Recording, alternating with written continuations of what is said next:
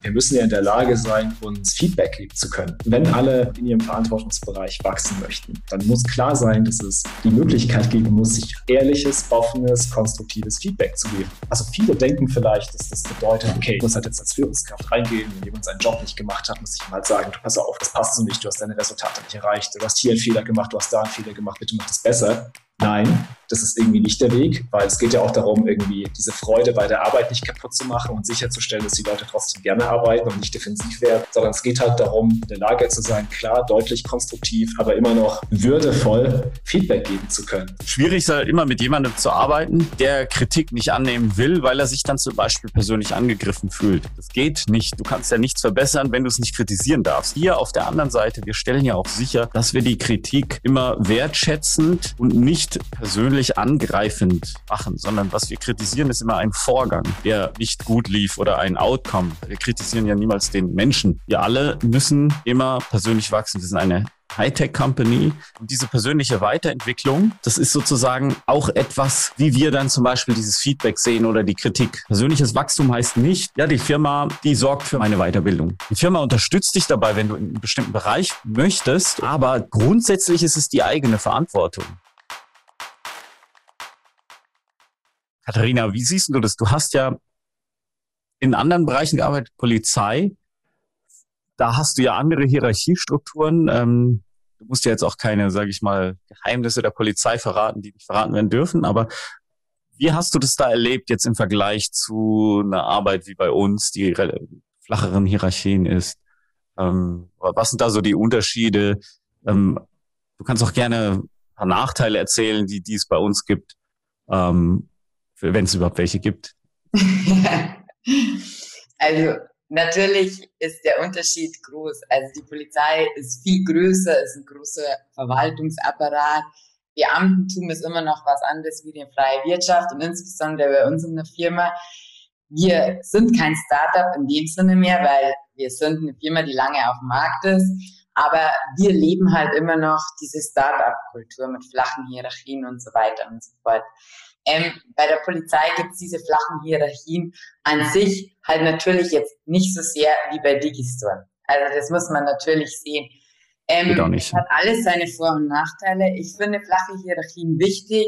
Ich finde viel Verantwortung wichtig, weil wenn du flache Hierarchien hast, finde ich, bist du, wie ich vorher schon gesagt habe, effizienter und du bist auch meiner Ansicht nach erfolgreicher, wenn du den Mitarbeitern mehr Verantwortung gibst und wie du vorher ja schon gesagt hast, Extreme Ownership, weil so kannst du einfach, du, es sind mehr Ideen verankert einfach. Also jeder Mitarbeiter kann seine Ideen einbringen. Ähm, Ideen oder von jedem Mitarbeiter gute Vorschläge werden auch umgesetzt und auch in kurzer Zeit umgesetzt. Also das muss nicht so ein ewiger Prozess dann durchlaufen werden, wo man dann sagt, okay, jemand bringt einen Vorschlag, es muss ganz nach oben gehen, oben wird es wieder abgesegnet, es geht wieder ganz runter, bis es dann irgendwann zur Umsetzung kommt, geht es wieder ganz nach oben und so weiter und so fort. Und deswegen finde ich es halt toll, bei Digistore zu arbeiten, weil einfach alles schneller geht, effizienter geht, weil du einfach merkst, ähm, ja, du kannst deine Ideen einbringen und, und du siehst diesen Erfolg einfach schneller. Und ich glaube schon, dass es einerseits auch schwierig ist, natürlich bei einer Polizei, wie gesagt, ich, ich kann nicht genau sagen, wie viele Mitarbeiter jetzt zum Beispiel die bayerische Polizei hätte, das umzusetzen. Aber für mich persönlich war es ein extrem großer Unterschied einfach, ähm, von der Polizei zu Digistore zu wechseln, weil ja, das ich habe ich. wahrscheinlich auch komische Fragen gestellt manchmal. ich kann mich, noch mich nicht dran erinnern. Ich also ich kann mich da nicht an komische Fragen erinnern. Ich habe mal Sophia im Office gefragt, wie viel ich denn jetzt für einen Kaffee zahlen muss. Und Ach so. Dann hast du gemerkt, oh, ich bin im Homeoffice. Du kannst so viel oder so wenig zahlen, wie du magst. genau. Oder meinst du jetzt, war das im Office bei uns? Genau. Im, im, im Glaspalast. Ah, okay. Und ja. dann hast du mich nur angeschaut und hast gesagt, warum willst du denn für einen Kaffee zahlen? Und ich sagte, ja, weil ich einen trinke. Genau, also wie gesagt, ähm, für mich, ich finde halt diese flachen Hierarchien und diese, ja, diese Verantwortung, wo du bekommst, einfach top. Und ich glaube, das ist auch so ein bisschen, oder ist einfach auch der größte Unterschied, diese Hierarchien. Andererseits muss man natürlich auch sagen, bei der Polizei ist, wie gesagt, alles strikt festgelegt. Das, das, das. Bei uns dies, das alles offener. Auch weil wir vielleicht noch ein jüngeres Unternehmen sind, auch weil wir das nicht wollen. Deswegen kann es natürlich auch mal sein, dass nicht alles total nach Plan läuft oder einfach mal drunter und drüber geht. Aber andererseits ist das auch wieder cool, weil nur so lernst du und nur so kannst du dich weiterentwickeln, weil du lernst ja, ja nur aus deinen Fehlern und so kannst du auch nur optimieren und ja, es ist halt auch interessant zu sehen, wenn du, wenn du was umsetzt und es klappt nicht, dann kannst du sagen, okay, beim nächsten Mal mache ich es besser. Ja, das ist sehr cool. Eine Sache, warum das auch aus meiner Sicht jetzt als Geschäftsführer möglich ist mit den flachen Hierarchien, ist, ähm, ich nehme mir, also es gibt so Dinge, die würde ich reviewen und, und die reviewe ich auch heute noch und die müssen erstmal durch mich gehen speziell wenn es zum Beispiel Sales-Texte sind. Aber ich bemühe mich, immer auch mein Wissen weiterzugeben.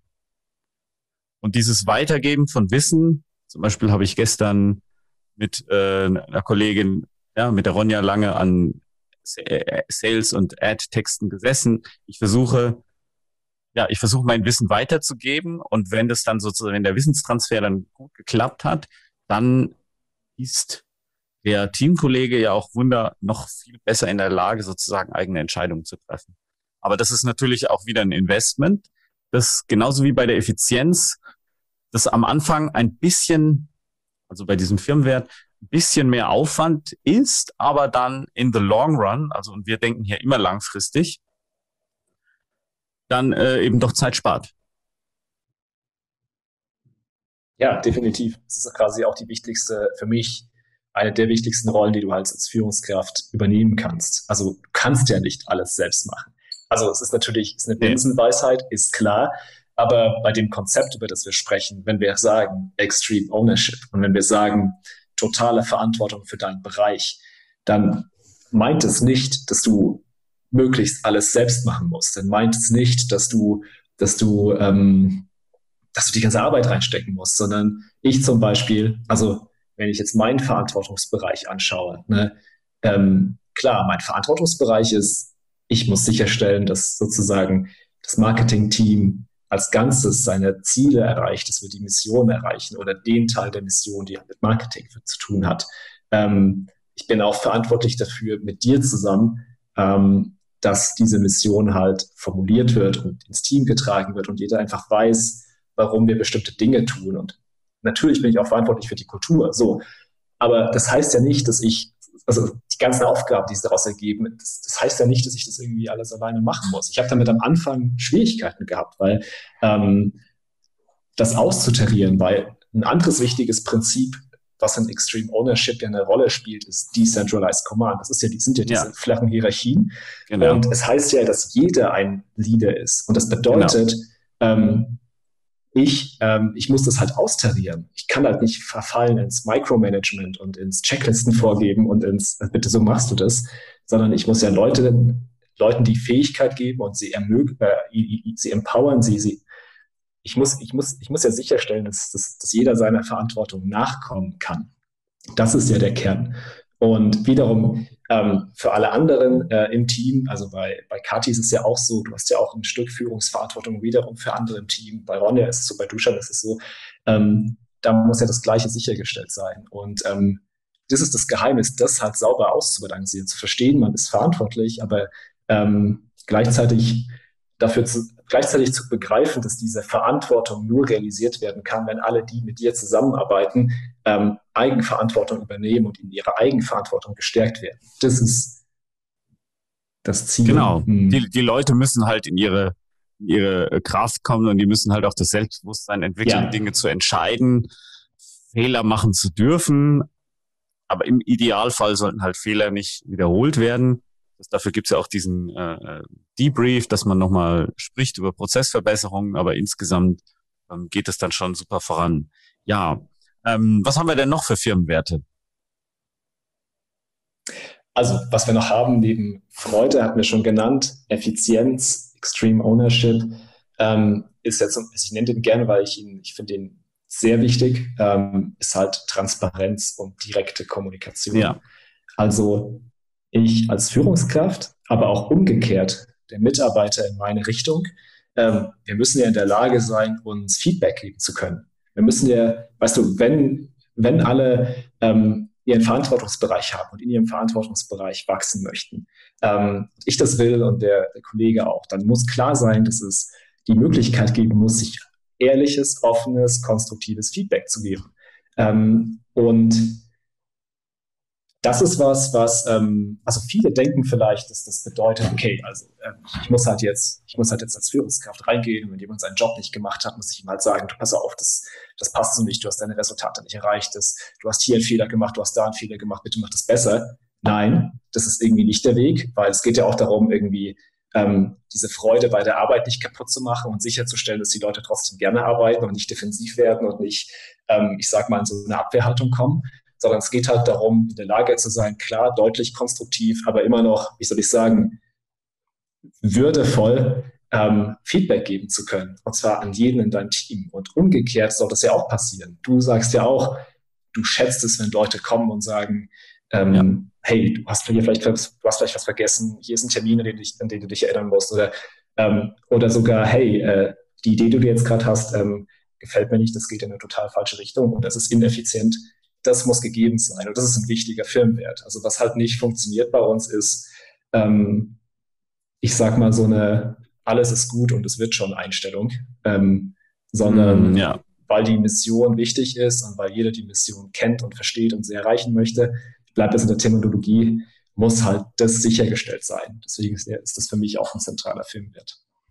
Genau, wichtig dabei ist eben so eine wertschätzende Kommunikation ähm, bei diesem bei dieser Direktheit. Also wir müssen halt, es gibt halt so, plastisch gesagt, es gibt halt so Leute, die nicht kritikfähig sind. Das geht nicht. Du kannst ja nichts verbessern, wenn du es nicht kritisieren darfst. Ich kann ja, ich kann ja nicht, also schwierig ist halt immer mit jemandem zu arbeiten, der Kritik nicht annehmen will, weil er sich dann zum Beispiel persönlich angegriffen fühlt.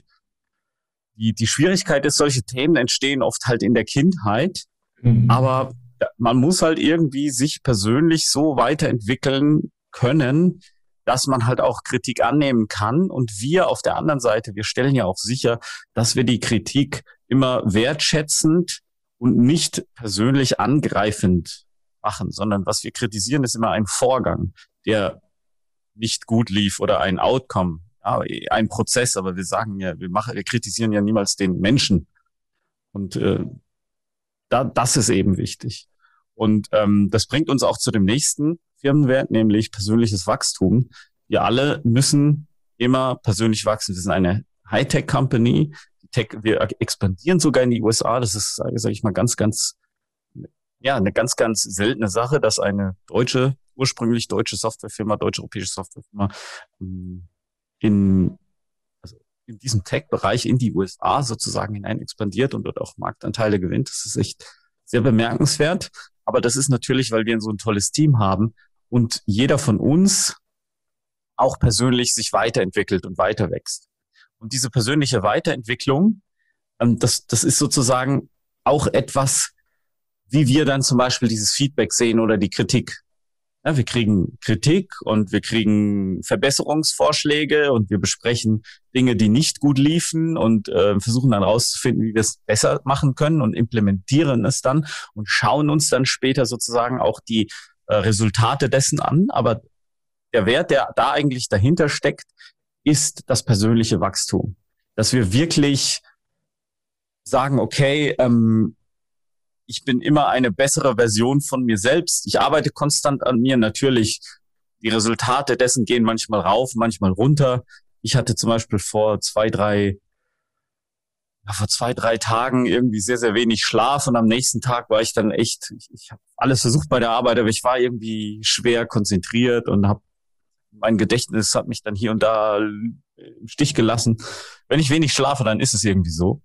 Aber das persönliche Wachstum, das ist sozusagen auch so eine, so eine Eigenverantwortung. Ne? Also persönliches Wachstum heißt nicht, ja, die Firma, die sorgt für, mein, für meine Weiterbildung. Die Firma sorgt für mein Wachstum und äh, ja, nein, das ist eine, Die Firma unterstützt dich dabei, wenn du in einen bestimmten Bereich möchtest und wenn es sozusagen auch mit der Firma passt, dann beteiligt sich die Firma auch an dieser Weiterbildung.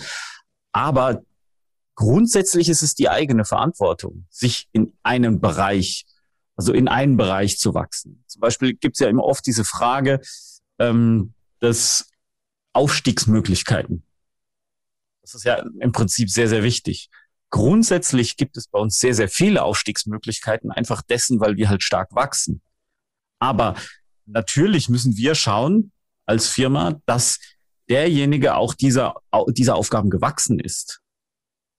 Dass das, dass das auch hinhauen kann. Weil was natürlich nicht passieren sollte, ich glaube, Peter-Prinzip heißt es, dass jemand quasi so gelangweilt ist von dem Bereich, in dem er kompetent ist, dass er in einen Bereich geht, in dem er nicht mehr kompetent ist und dort eben versagt. Das sollte halt nicht passieren, weil natürlich willst du als Firma jetzt auch niemanden, ich weiß nicht, wie es anders sagen soll, degradieren oder oder sagen hier nein, äh, du bist jetzt da äh, zum Beispiel in eine Managementposition gekommen, jetzt gehst du zurück in eine, irgendeine andere Position, die du vorher hattest oder so. Das ist natürlich sehr sehr unangenehm und ähm, auf der anderen Seite will man natürlich immer sich weiterentwickeln. Das heißt, es ist so ein, es ist sozusagen so eine, so, ja, eine Zone, die wichtig ist, dass man drüber spricht.